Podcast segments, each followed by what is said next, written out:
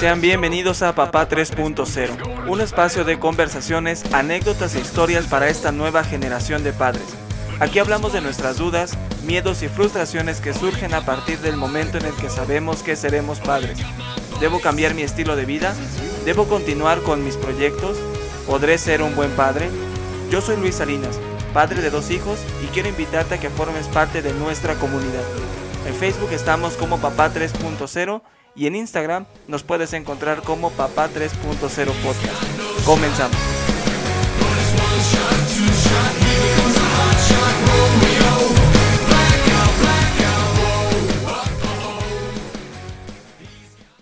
Bienvenidos, muchas gracias por seguir aquí en este episodio ya número 2.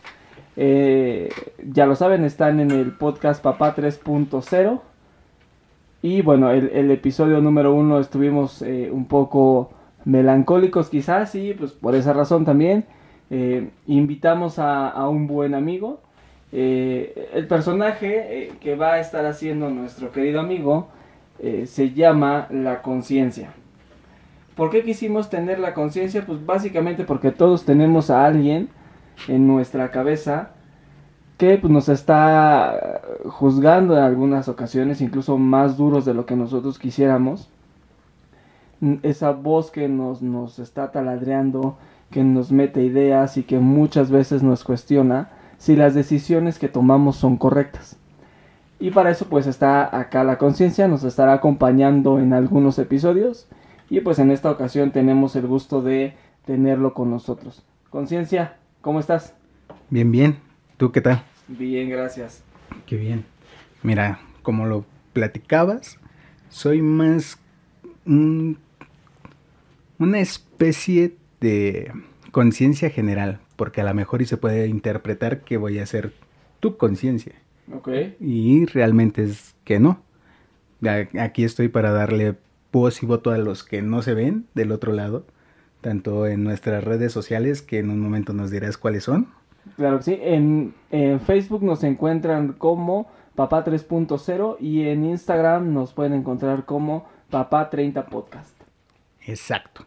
Entonces, también no te vas a salvar de unas que otras críticas. Y vas a estar con los invitados, supongo, también. También, sí, claro. Ahí, ahí compartiremos un, un poco de, todo lo que estamos este, experimentando. Muy bien, pues sin más, eh, queridos amigos, vamos a comenzar. El día de hoy traemos un tema interesante.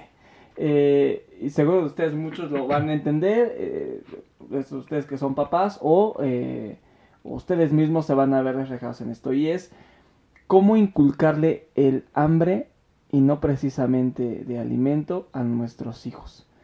¿Cómo hacemos que estas, eh, eh, eh, nuestros hijos, estas personas que dependen de nosotros, tengan estas ganas y esta ambición por salir al mundo y romperla en lo que deseen hacer, en lo que quieran desenvolverse, en ser futbolistas, en ser panaderos, contadores, abogados, ingenieros, mecatrónicos, programadores, influencers, lo que quieran ser pero que vayan a darle con todo.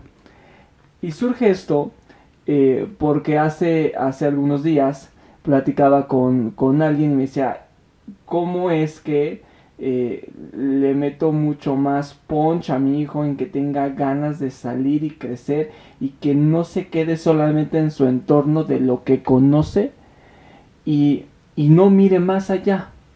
Me, me decía, eh, está por pasar a la universidad su hijo y me decía, es que de entrada mi hijo ya no quiere estudiar, ¿no? Dice que para qué va a estudiar si eh, la universidad no sirve, siempre es lo mismo, eh, no va a aprender nada y que mejor se sale al campo a laborar. A laborar eh, y, le decía a mi amigo, y bueno, ¿y qué vas a hacer?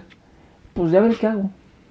Este, a ver qué me encuentro, qué, voy encontrando en el camino y, y así se fue, ¿no? Y justo estábamos en una reunión, no creo que estábamos tomando café eh, justo también un poco para eh, un tema de scouting entre algunas personas para saber qué es lo que opinan.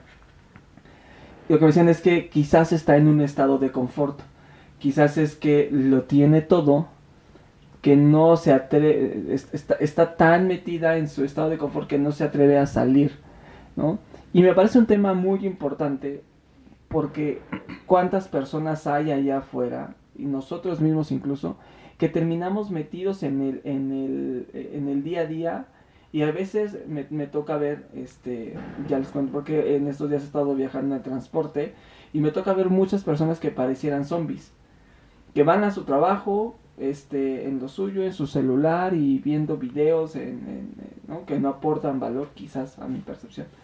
O, eh, no, yo, yo pienso que no es tanto de que no aporten un valor, más bien tienen un interés distinto.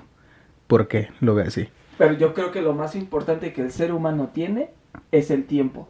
Y ah, tú sabes, y todos tenemos 24 horas. Carlos Slim, Mark Zuckerberg, todos tenemos 24 horas. Lo que hagas con esas 24 horas va a ser crucial para tu futuro. De repente mi hija está muchas horas metidas en, en, en YouTube viendo tutoriales que para mi perspectiva no aportan valor. Son de entretenimiento y no está mal. Pero cuando equilibra, eh, haces un equilibrio de todo lo que tienes que hacer. yo por supuesto que también veo YouTube, por supuesto que también este, veo tonterías en la televisión en algunos casos para, para distraerme del día a día que hemos tenido y para entender incluso cómo, cómo, se comportan las personas, qué es lo que ven, etcétera. Pero, pero otra cosa es abusar completamente y que esas 24 horas se vayan desperdiciadas sin hacer absolutamente nada de provecho. Pues tal vez sí, sí, tal vez sí no. Digo, a final de cuentas somos un mundo diverso, ¿no? No no todos estamos como en, la misma sintonía. Lo que para ti es a lo mejor y pérdida de tiempo, a lo mejor y otra persona pensaría que está cultivándose, cuando a lo mejor y nada más está viendo, no sé, este, cinco minutos. ¿Qué hacer en cinco minutos?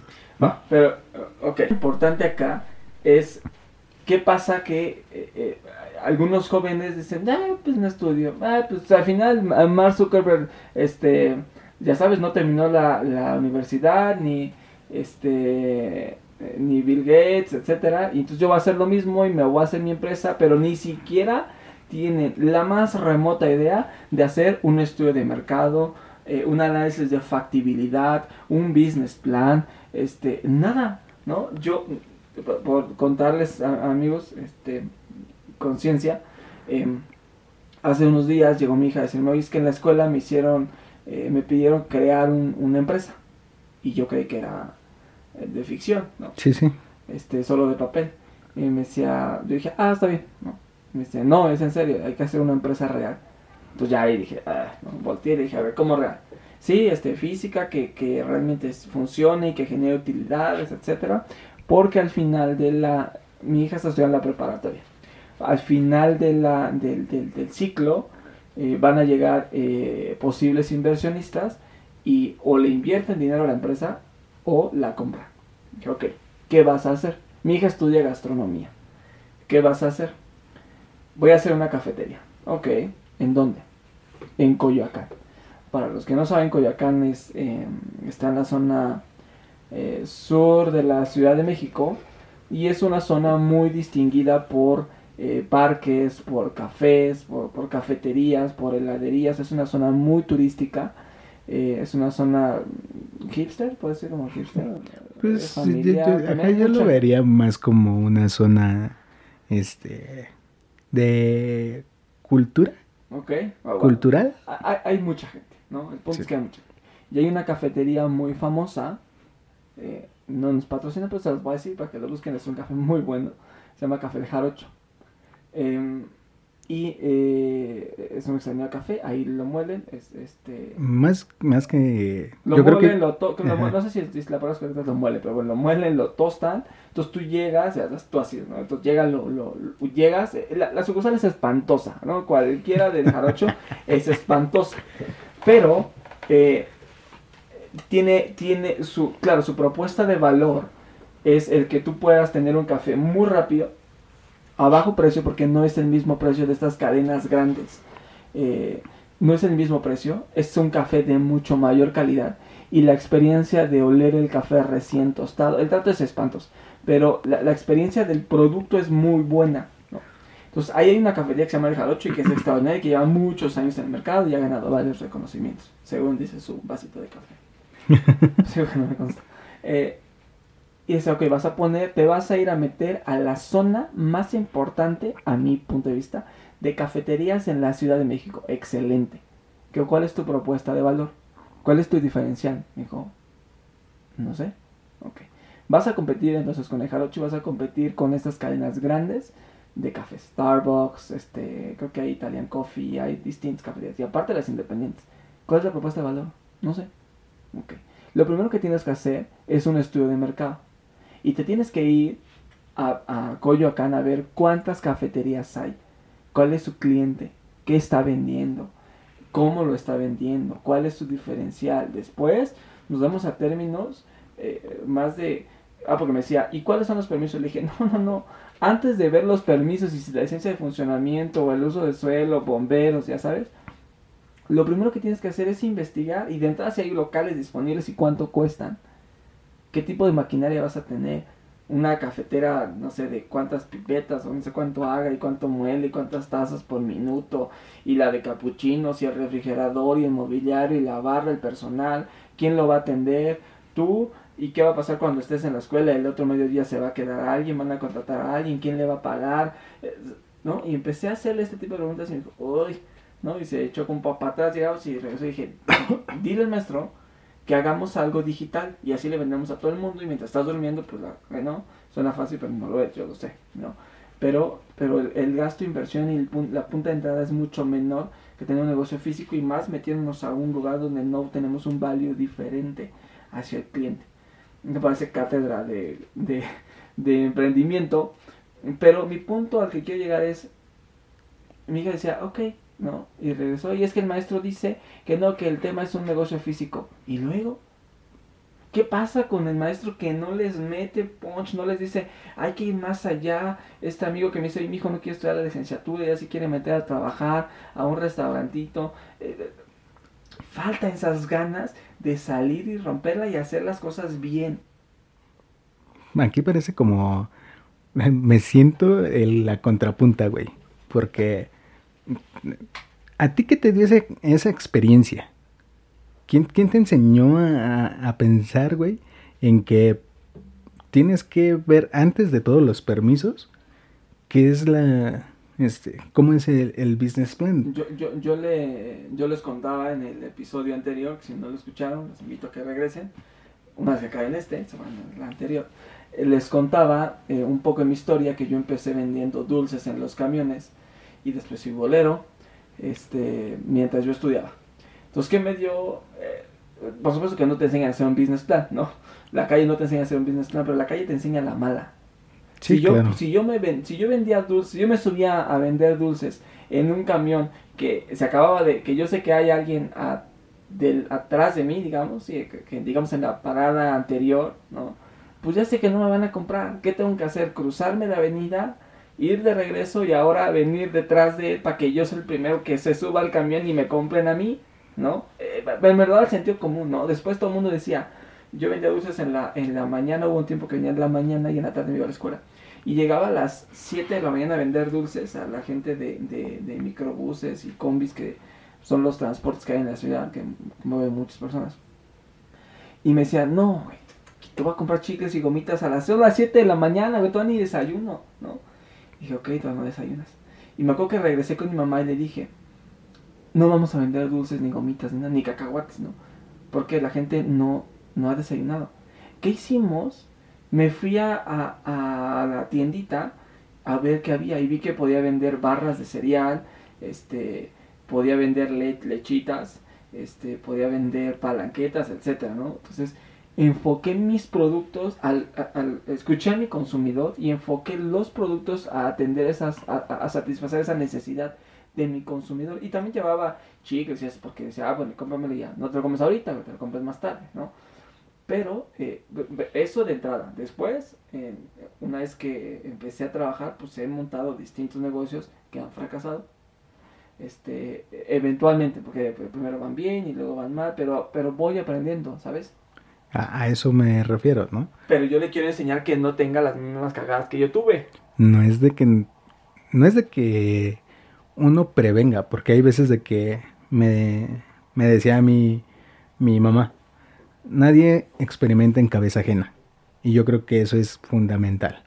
Hay veces de que tenemos que vivir las experiencias, aunque sean malas, que uno como padre quisiera evitarle a sus hijos, pero eventualmente no, no se aprende si no cometes el error, si no pasas ese error.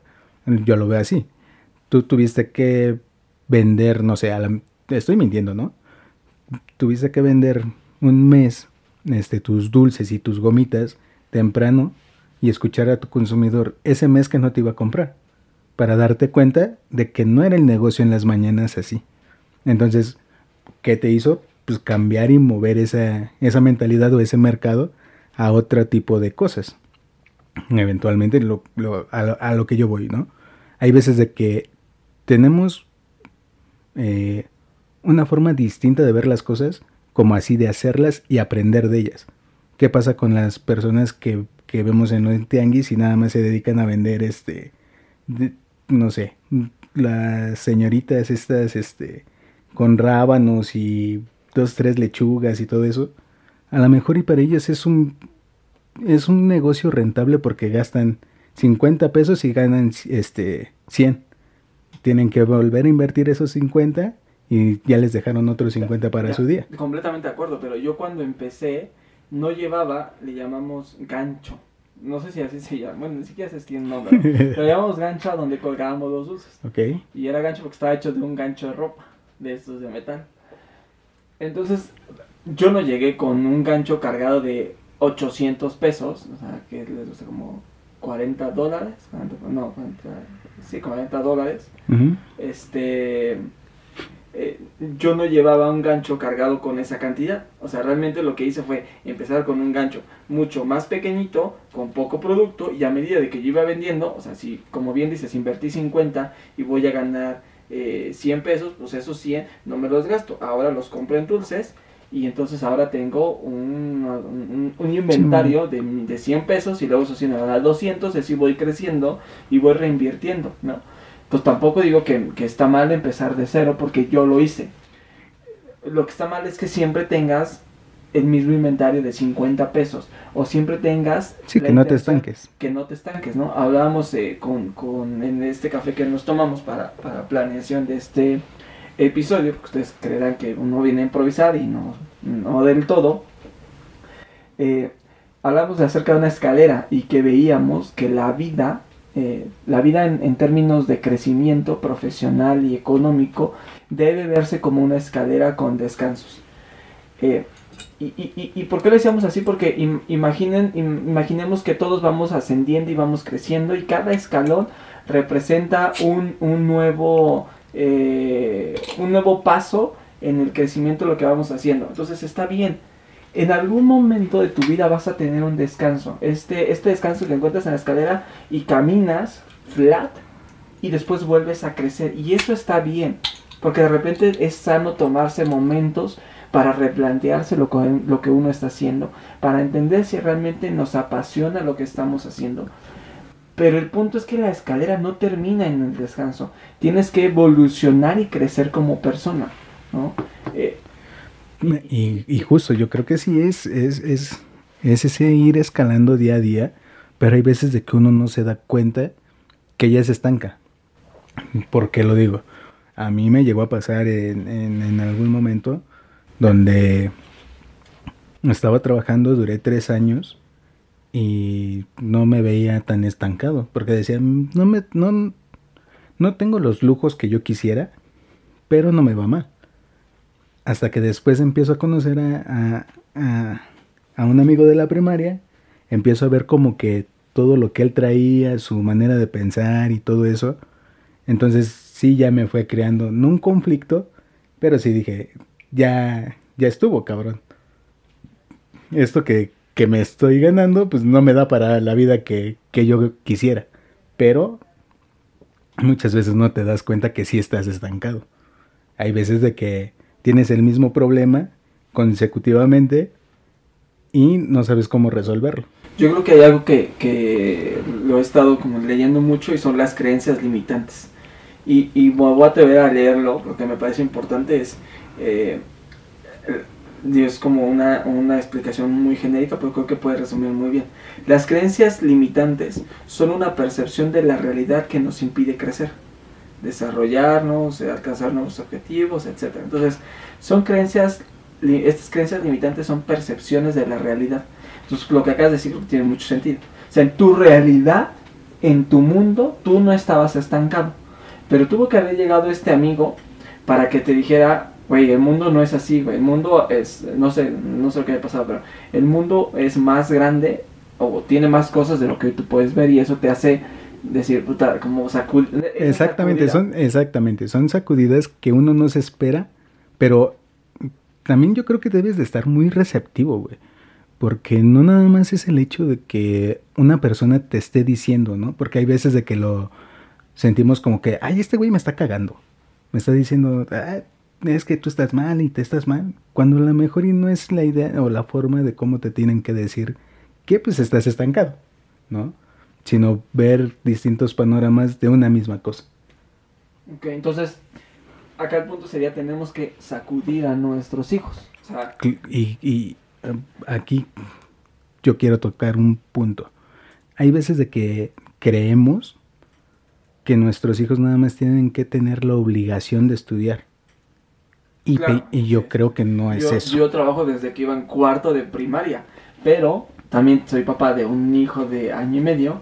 No sé si quisiera que mi hijo trabaje a los que tienes a los 10 años, ¿no? O sea, yo a los 10 años me ando, porque era otro otro México también. Sí, también. Yo a los 10 años yo me subía al micro y me y, andaba solo y, yo creo que me la aventaba fácil, o sea, subiéndome a los microbuses, subiendo y bajando, recorría una distancia de ¿qué te gusta? Como 40 kilómetros. O sea, era bastante tiempo que recorría y luego otros 40 de regreso. O sea, era como un circuito lo que hacía, digamos, ¿no? Sí. Tenía 10 años, ¿no? Y me o sea, me pude, me pude haber caído, o me, que me llegué a caer, o, pero me, no, fue más grande, ¿no? Pero me pude haber caído, o me pude haber bajado mal del camión, pasar una bicicleta, yo estoy muy catastrofista, pero, pero pudo haber sido un accidente que pasa, y ya fue, pues tengo 10 años, o sea, en 10 años no estás midiendo el peligro ni el riesgo que corres, porque en un principio para mí pues era divertido, hasta que encontraba a mis amigos de la primaria que me veían en el microbús, pero era divertido porque ganaba dinero, que no era por mí, sino se lo llevaba, llegaba y ganaba dinero, bueno, este, lo que vendía y se lo dejaba a mi mamá. Pero era divertido porque era una experiencia, me formó un montón. Eso es, claro. yo te diría que yo aprendí más en la calle que en la escuela. Pero tienes, tienes que tener muy claro qué es lo que quieres.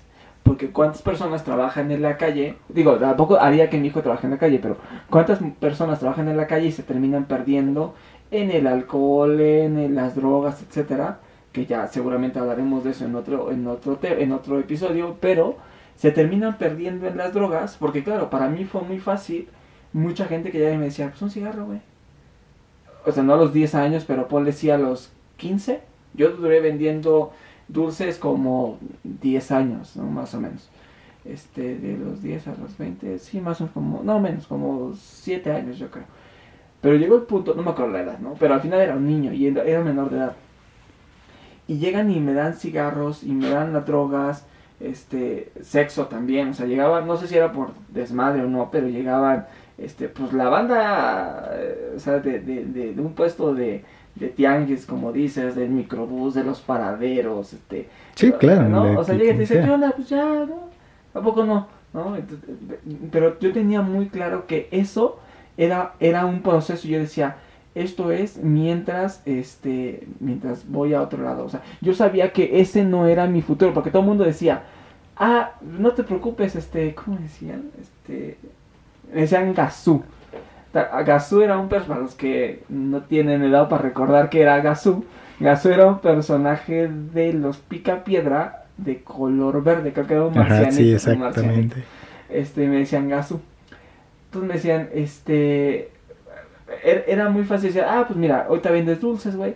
Mañana ya que ya estés más grande, güey, pues ya te vienes de cacharpo. Cacharpo son los que están en el estribo, en el escalón, digamos, en el primer escalón y, gritándole a la gente para que pues, se suba, ¿no? Este, pues sí, básicamente, ¿no? Y limpia el microbús o el autobús y, y ya, no sé qué más. Entonces, decía eventualmente, pues te vienes de cacharpo y ya luego ya vas a traer un micro, güey. Mira, como yo, ¿no? Y, ya sabes, este, estirándose con... manita afuera, güey. Exacto, manita afuera, eh, mano, mano izquierda afuera de la, de la unidad, eh, mano derecha al volante, ¿no? Y, ¿no? Este, padroteando el, microbús, ¿no? Este, suena, suena vaciado, pero ese era el futuro que todas las personas habían hecho para mí, excepto mi mamá, por supuesto. Pero todo el mundo ese era el futuro que yo tenía. Y yo decía, yo no voy yo, yo no me veía siendo ni siquiera el dueño de un microbús, ¿eh? Pero yo tenía bien claro hacia dónde quería llegar. ¿no? A lo mejor ya era tu destino, güey, que tenías que tener un microbús y no tantos negocios. Pues terminé haciendo podcast. Entonces, por eso, lo que te decía, para mí eso era un escalón, no era el final de la escalera. Pero ahora, ¿quién o qué, de qué modo te enseñaron a ver esa parte, güey? ¿Por qué? Es que no me lo enseñan. exactamente. Mm, yo platicaba igual con, con un gran amigo y le decía, el problema a veces de, nuestro México es de que no nos enseñan a pensar, güey. Sino te avientan a los chingadazos y arréglatelas como puedas, cabrón. Sí, México es como, yo siempre decía que es como una jungla. Sí, claro. Mi papá tenía dicho, y, y hoy creo que a veces lo aplico. Desde que Dios amanece, medio mundo a chingar y medio mundo a no dejarse. Me dice papá, tú sabes de qué lado vas a estar, ¿no? Entonces, claro, yo siempre estaba como a la expectativa de, ay, no me vayan a querer robar mi dinero, por ejemplo. Aparte me tenían que cuidar de que no me robaran mi lana, porque era un niño de 10 años que traía en la, en, en, en la cangurera 25 dólares, ¿no? 500 pesos. 500 pesos hace 15, hace, no, sí, no más. 15 años. Era un montón de lana, porque a veces llegaba a venir hasta mil pesos, 1200 pesos, era un montón de lana, ¿no? Y alguien de 10 años, o, o 12 o 13, pues le das un madrazo y lo terminas tirando y te llevas su lana, o lo vas cachando y, y, lo vas taloneando. Entonces era muy fácil, pero, pero sí, mi papá tenía ese dicho y siempre estaba como a, la, a la, ofensiva, ¿no? O sea, no sé si ofensiva, no sé. Defensiva. Defensiva, porque sí, me estaba protegiendo, ¿no? Pero justo, yo creo que es, es, es, eso. Hay veces de que te van enseñando eh, inconscientemente qué es lo que no quieres para ti en tu vida, ¿no? ¿Por qué? Porque tu papá te protegía o te alertaba, más bien, o mejor dicho, te alertaba de todo el peligro que hay allá afuera, güey. Y, eso te iba también siendo más, este... tampoco crees que mi papá fue gran cercano, va, eh, hablaba yo en el, en el episodio pasado, que mi, papá biológico no lo conozco, mi papá, al que le digo mi papá es el papá de mi hermana, eh, y que me dio su apellido. Eh, entonces, tampoco era tan cercano. Yo decía que decía eh, en el episodio pasado que eh, empezamos a vender juntos a la par y mi papá era un huevonazo. O sea, cuando decía, ay, este güey hace 800 pesos o 1000 pesos, pues, pues que nos mantenga, cabrón. pues, literal era eso, porque yo llegaba con 1000 pesos, 800 pesos y él llegaba con, eh, yo llegaba con 50, 40 dólares y él llegaba con 200 pesos, ¿sabes? Con 10 dólares. Y decía, güey, ¿no? Este, claro, me queda, me, queda hoy muy claro que también me cobraba por un tema que yo era más niño y, veían al señor y decían, pues que ese cabrón que se busca un trabajo bien, ¿no? E, e, eso lo sé y en algún momento también lo aproveché, que eso es bien importante, aprovechar las oportunidades, porque yo me di cuenta que me compraban, no sé si por lástima, pero sí me compraban por, por ternura, si quieres verlo, pues, ah, pobre niño. No te engañes, güey, era por lástima. sí, güey, porque, ah, seamos sinceros, aquí en México no es tanto de que enternezcan los niños, ¿no? Pero sí dices, por, el hambre de, de ayudar, güey. No andaba con mis moquitos, ¿eh? Todos secos, güey. no, no, andaba bien, andaba bien. No, pero puede ser, o sea, pero entendí que me compraban por eso, para ayudarme, porque incluso muchos me decían en el camino, hay, gente de todo, ¿no? Y había gente muy, muy valiosa que me decía, eh, así como mucha gente, pero el eso me decía, tú vas a ser microbusero. Otra partecita me decía, güey, que no te guste la lana, güey, que no te guste el dinero. Es muy padre ganarse sus, pesos y todo, pero no te, que no se te cree un vicio, me decían, tú tienes que estudiar. Y ahí está en lo que te decía, güey. O sea, inconscientemente sí te, te ayudaban a forjarte otro, otro criterio y otro camino. Lo que yo creo que es eso. A nuestros hijos, güey, les damos cierta libertad o los queremos proteger de todo lo malo que nosotros vivimos eso es cierto. Cuando a la mejor, güey, y también tendrían que tener ciertas obligaciones, también tendrían que tener ciertos aportes a la casa, güey. Hay muchas veces de que les dejamos mucho tiempo solos y que no saben ni qué hacer, ¿no? Digo, lo comentabas hace rato. Este, pasan tiempo más en la computadora que conviviendo con la familia. Sí. Y a veces, güey, los vamos apartando sin siquiera saber cómo es el es su día a día. Porque a lo mejor y para ellos es, ah, voy a la escuela, este, estoy ahí, veo a mis amigos un rato, llego a la casa y me encierro en el cuarto. Y ya no conoce el resto del, del día de las familias. Claro, que acá, acá el punto no es quizás de que tu hijo eh, le valga más de la vida. O sea, por ejemplo, yo te diría, eh, lo que hablaba con, con este amigo es, es, que me decía, es que mi hijo no es que se esté reventando y esté eh, saliendo a fiestas y no, sabes, sea un desobligado, al contrario, es un chico bien, este, como de hogar, de familia, este, yo lo conozco, entonces, eh, digo, yo conozco la parte que me deja ver, por supuesto, porque, pues, ¿no? Sí, Todos claro. tenemos otra, quizás o- o- o- otra personalidad, pero eh, lo que deja ver es que es una persona muy cumplida, siempre de buen promedio, etcétera, pero la ambición es chiquitita. Entonces, claro, yo lo que, por lo que empezamos a hablar un poco de, de cómo inicié yo, es porque tampoco yo pretendería, porque él me decía, oye, pues tú vendías dulces, este, ¿qué hago, güey? ¿Qué? Dije, "Pues, que mismo que te diga, que también la mandes a vender, que lo mandes a vender dulces, ¿no? Sí, Yo claro. tampoco ¿no? mandaría a mi hija a vender dulces a los camiones porque ahorita qué miedo, ¿no? No, y aparte, imagínate, señorita, güey, no. ¿No? Pero entonces ahora qué haces? O sea, lo, lo mandas al Starbucks, lo mandas a McDonald's porque aparte es menor de edad, entonces no le van a dar chamba. Pero entonces lo que lo vas a mandar a una, ya sabes, a un negocio chiquito. Eh, ¿Cómo, cómo, cómo le dices, "Cabrón, despierta, ya? O sea, el- ¿sabes? Porque mientras tú y yo estamos pensando en qué vamos a hacer o filosofando en que, "Ay, pues, pues me he dado a terminar mi prepa, este, ay, pues ahí luego estudio, luego veré qué hago, ¿no? Hay chavos, y no hablo de universidad ni siquiera, ¿eh? o sea, no hablo de, no, no es, no es eh, eh, ser juiciosos y decir, no, tienes que estudiar la universidad, a mí, en mi punto de vista creo que sí es importante terminar una licenciatura, ya hablaremos seguramente también de estos temas, pero a mí, en mi punto de vista sí es importante una licenciatura porque en 5 o 10 años una licenciatura va a ser una secundaria de tiempos actuales o de una prepa de tiempos actuales. Entonces es un tema de una herramienta, la usas o no, al menos hoy estamos en una sociedad, en una, en una sociedad de, de- de- de empresas, en donde a veces es más importante un papel que, que sepas. Y me ha tocado ver cómo vienen muchas personas que vienen de las mejores universidades del país y que conocen cero en lo que hacen, ¿no? Y personas que no tienen estudios concluidos o que se hicieron a través de ser autodidactas eh, o de estudiar este, cursos, diplomados, etcétera, que no tienen un título y que saben un montón. Entonces no, no va por ahí el tema de una educación.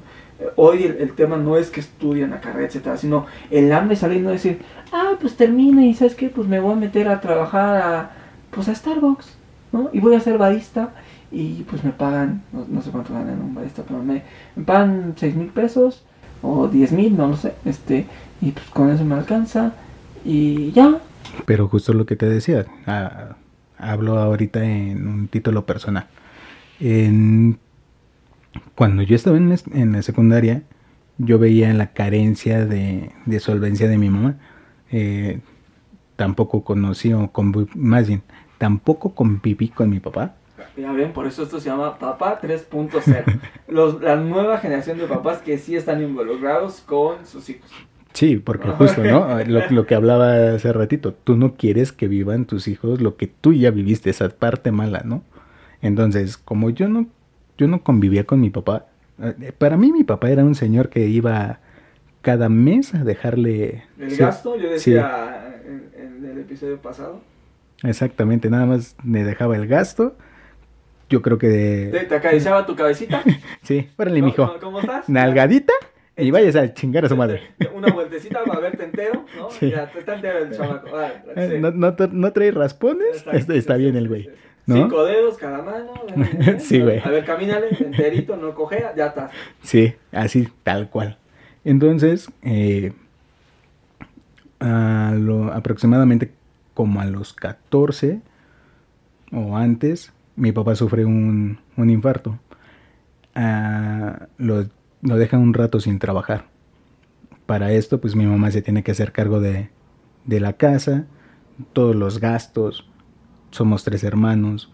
Mis dos hermanos estaban, este, una en la prepa, el otro estaba ahí en, en la escuela, en la, en la secundaria también.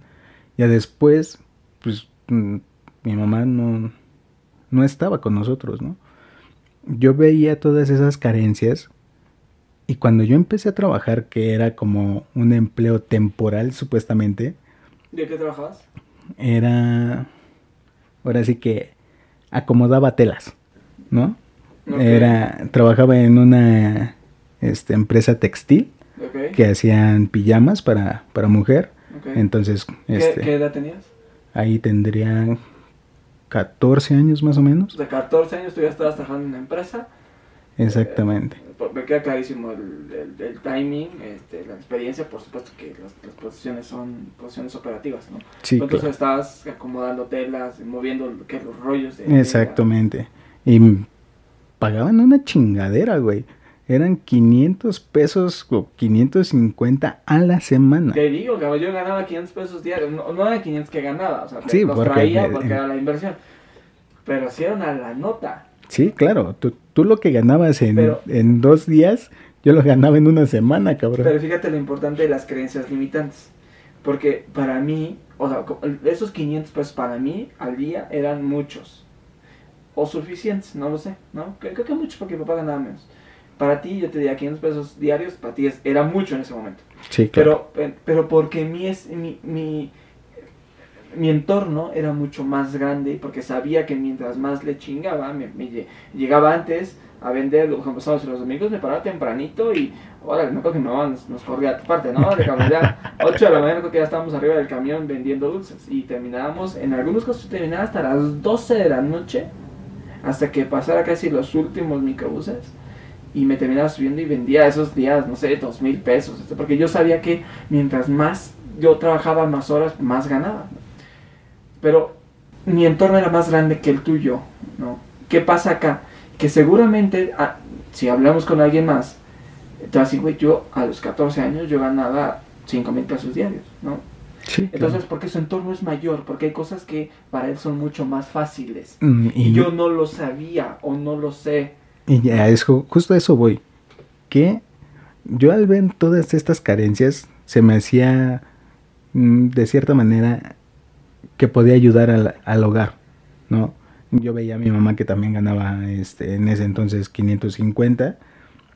Eran, eh, trabajaba ella este, de costurera. Digo, es muy mal pagado y es muy matado. Sí. La neta se chingan muy, muy, muy cabrón las señoras. Y acaban pues mal, ¿no? Porque todo el día están sentados. Y no se pueden ni parar ni nada. En fin. Ganaba 550 y pues no alcanzaba. Entonces pues, traía como que esa hambre. Digo, nunca he sido un niño de 10. No, eh, no eres un niño. nunca he sido, nunca fui un niño. Bueno, nunca fui un niño. Sí, exacto, sí. Justo. Eh, nunca fui un niño de 10, pero no llevaba malas notas. Si era de Sí, 7, ese dices, 8. bueno, no, no, sí, buenísimo. sí, güey. Entonces, este, pues yo iba a pasar a tercero y viendo esas carencias, dije, me voy a comprar yo mis, mi- mis cuadernos, mis útiles y todo, para ya poder, este, eh, pasar a tercero. Tus colores mapita. Exacto. No. Ya como, como yo ya tenía dinero y para mí era un chingo, yo decía Feber Castell. Ah, ya ese es otro nivel, amigos. Para los que no son de México, los colores mapita o blancanieves son los colores más básicos que había. en- Esas chingaderas no sirven, güey. No, no son básicos, son este. Ni pintaban eh, esas Exactamente. Los tenías que babear, güey, como para que rayoneara tantito, güey. Sí, cuando alguien traía eso era sinónimo de que sí, no tenía. Sí, mucha exacto. ¿no? Digo, yo llegué a usar mapita. Sí, también, ¿no? Y les dabas este. resistol ese de una brocha de plástico, ya sabes, era un tubito blanco y la brocha era de plástico y nunca echaba nada y te mojaba toda la boca. ¿no? Sí, era un desmadre. Sí, sí, sí. Bueno, entonces eso este, me hace ver que, que podía. Yo podía, con lo que estaba trabajando, lo podía ir ahorrando y me podía ir comprando cosas. Entonces, esa fue mi percepción. Muy mala, a lo mejor y a esa edad, porque yo decía, ¿de qué manera puedo ayudar a la casa? Pues chingándole, ¿no? Y hablaba al principio de, de mi amigo, este, él después en un platicando, bueno, más bien era en una borrachera. Me dijo, no, ¿no pensaste que era mejor, güey, que siguieras estudiando en lugar de estar trabajando a los 15 años? Le dije, pues sí, pero a mi percepción, güey, en ese momento y para salir del hoyo, y era lo que yo ahí quería enfatizar, muchas veces tu percepción por la manera de las cosas que vas viviendo te hace estar o pensar en chiquito y no ver más allá, porque estás saliendo nada más del problema, no lo estás tapando, ¿no? Yo no pensaba a futuro, sino yo decía, pues, puta, ¿de, qué manera puedo ayudar a, a, la casa o de no ver a mi mamá así, ¿no? Pues, ¿Qué, ¿Qué, pasa entonces con estas hoy familias que a lo mejor no tienen una situación económica difícil, como la que, la que tú nos dices, o la que yo viví también, porque Exacto, yo empecé a trabajar sí, porque sí, sí. sin trabajo, y que están bien, yo te lo digo incluso por mí, ¿no? O sea, hoy tengo una hija de, casi 18 años y, y, yo te digo, todos estamos bien, no, no, hay necesidad de que trabaje, no hay necesidad económica de que trabaje, pero sí hay una necesidad latente por su crecimiento profesional de que empiece a hacer algo. Exacto, 100% este, congenio con esa idea. Es, es despertar esas necesidades en ella o en él para que puedan generar otro tipo de pensamiento, ¿no?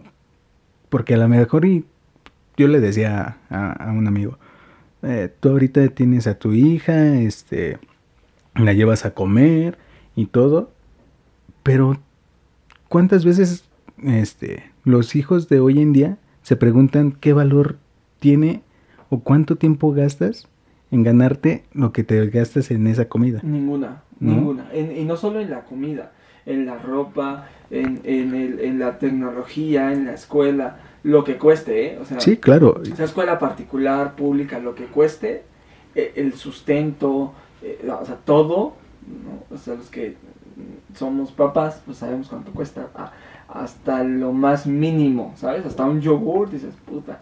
Sí, y, y que... no es que no tengas pagar, ojo, ¿no? Pero es todo tiene un precio. Y cuando y un costo mejor dicho un costo. Y cuando vas sumando o sea todo o sea una persona te cuesta. Sí ¿no? claro. O sea, yo lo vi cuando nació Mateo. El costo de Mateo o sea el costo de que Mateo iba con nosotros es alto. O sea te diría que es la persona de más alto. No no lo, no lo puedo evitar pero es la persona de más alto ticket no por decir o sea es la persona que más gasta en la casa. Claro pañales, toallitas, que ya hablaremos de esos temas, pero pañales, toallitas, el gasto en el inicio del parto, eh, todos los análisis que se hizo mi esposa, este, el mobiliario, me refiero a silla, carreola, mecedora, este, juguetes, cajas para los juguetes, más juguetes, otros juguetes, otros juguetes, más juguetes, ropa, mamillas, leche. Mi hijo hoy toma Pediasure porque este, necesita más alimentos, entonces Pediasure todos los días. Entonces, es un gasto. O sea, Sí. hablando pura, ¿no? O sea, hablando puramente de, de- en términos financieros, es un gasto. Entonces, si no eres consciente del gasto generas, eh, pues es complicado que entiendas el, el valor quizás de las cosas o el esfuerzo que una familia, que un papá hace o mamá hace porque, porque las cosas estén. Sí, claro, yo, yo platicaba igual con, con otro amigo que, que tiene ahora un niño, ¿no? Más o menos de la edad. Este. Y la cosa ahí como que cambiaba un poquito, porque se le daba a ahorrar, pero no, no es un niño que salga al desmadre, sino o a fiestas o a borracheras, sino que él ahorraba un Que, poco. que ahí, bueno, tenemos otro tema. Sí, sí, ¿A claro. qué edad debes de... No, bueno, no debes, no, porque debes es como fuerza, no. ¿A qué edad es? O, o debieras este, enseñarle No, los límites. ense- Oh, bueno, pensé que enseñarle a tomar, dije, No, no, no, límites, güey. Sí, sí, sí, eso es un tema. Porque cuántos niños ves, joven, niños, ya, ya con niños, está clarísimo, borrachísimos. ¿no? No, y aparte, güey, o sea, hay, como albañil. ¿no? hay niños criando niños. Exacto, es Mm. otro tema. Les digo, amigos, vamos a tener como muchos temas de qué hablar. Pero hoy estamos con el tema de inculcarle el hambre a nuestros hijos. Sí. Entonces, el, e, este niño no sale. A veces este no se compra como grandes cosas. ¿Niño de qué edad? Tiene 17. entre 17, escucha, 17. sí, güey, no me dejes de hablar. es que mi hija tiene 18 y ya no es una niña, es una señorita, ¿no? bueno, una jovencita, un adulto joven. Oh, ok. Este adulto joven. Sí, es que ya son lenguajes eh, inclusivos, ya, ya. Sí, sí. Este niño joven, este, tiene un poquito de, de empatía con, con eso, yo creo, y les hace de cierta manera regalos. ¿A qué me refiero con regalos? Le dan una rosa a su mamá. Y yo creo que eso, esos, esos detalles. ¿Una rosa? sí. Ah, escuché una rosa. No, una rosa, güey. Ah, dije, se acabó la. Ah, sí, sí ah, aquí te traje mi kilo de arroz. Chingale, güey. No. una rosa, ¿qué una rosa? No, o sea, le da este, una rosa a, a su mamá. Y yo creo que esos detalles para los padres son invalables. ¿Por qué? Porque están concientizando o, tienen de menos esa empatía con los papás, ¿no? De reconocer el esfuerzo que están haciendo, ya sea por hacerles de comer, por plancharles, por la comida que llevan o por el dinero que están aportando a la casa. Y es un, pequeño reconocimiento, yo creo, al esfuerzo que, están logrando.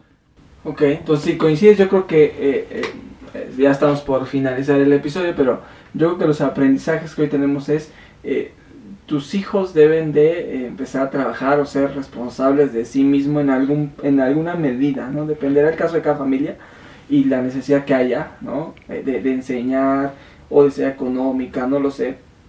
Pero es importante que empiecen a valerse por sí mismos, que sea buscar una fuente de empleo en lo que sea, en lo que ellos decidan, será una buena opción. Y aparte, yo creo que contribuir los padres a dar esas ciertas responsabilidades, güey. Porque yo te diría que a lo mejor, eh, si no todas las familias, por la crisis, pero muchas veces la mamá se queda en casa, el papá sale a trabajar y quien hace la comida, el que hacer, este, lava, plancha y todo eso es la mamá. Y le estamos quitando también responsabilidades a los hijos. Y eso debería de, erradicarse poco a poco para que ellos también entiendan lo difícil que es estar entre vivo y disfrutar de la vida, ¿no? Porque es, tienes responsabilidades y yo creo que eso también te va forjando a que en un futuro no se te haga pesado, a que tienes que cumplir con un gasto, que tienes que cumplir con tareas en casa, que hagas mejores personas, eh, no sé, hablo en el caso de, de este niño, o a este adulto joven que a él sí lo ponen a lavar este su, su, ropa, sus trastes. Hay, hay una rotación de actividades donde a veces el niño trapea y barre, donde le toca lavar el baño. Todas esas actividades yo creo que también forjan. Ok, y mm, si estás de acuerdo conmigo también, el tema de la cultura del ahorro es Exacto, sí, sí. Eso es importantísimo porque ¿Cuántos jóvenes hay que me fui uno de esos? Que apenas cobras tu primer sueldo oficial, este, tres meses, ya el banco te dice, oye, ya tengo tu tarjeta de crédito, ah, pues sí, dámela, y crees que es una extensión de tu dinero, te lo terminas gastando y luego ya no lo pagas, y yo, me llegó a pasar porque hay una, una falta en la cultura financiera. Sí, también. Tener una cultura financiera va a ser importante. Yo creo también que el tema de la lectura es fundamental. Sí. Yo, yo leo historias de emprendedores, historias de, empresas, de, empresarios, antes no eran emprendedores, hace 10 años, pero hace 10 años yo creo más o menos, un poquito más, leo historias de que salían en las revistas. Yo tengo un acervo de revistas, yo fácil te diría que tengo, si no más de 200 o 300 revistas, entre Forbes, Expansión, este, CEO, eh, N cantidad de revistas dedicadas eh, a, a, empresarios, digamos, como que de la cultura empresarial.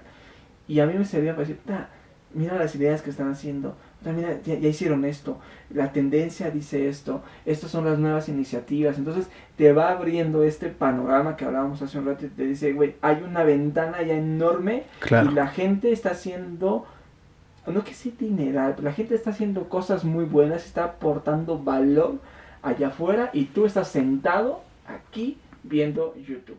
Sí, y, y hay veces de que hablaba con, con un amigo que me decía, hay veces de que no necesitas dinero para hacer dinero, ¿no? Y es cierto, y hay ese tipo de, de revistas o de cultura en general te puede abrir muchas puertas. ¿Por qué? Porque dices, ah, bueno, hoy en día no, no tengo para rentar un local, que ya lo vi, pero se lo puedo ofertar a alguien más, a lo mejor y se lo puedo dar en, en lo doble o, o un, ¿no?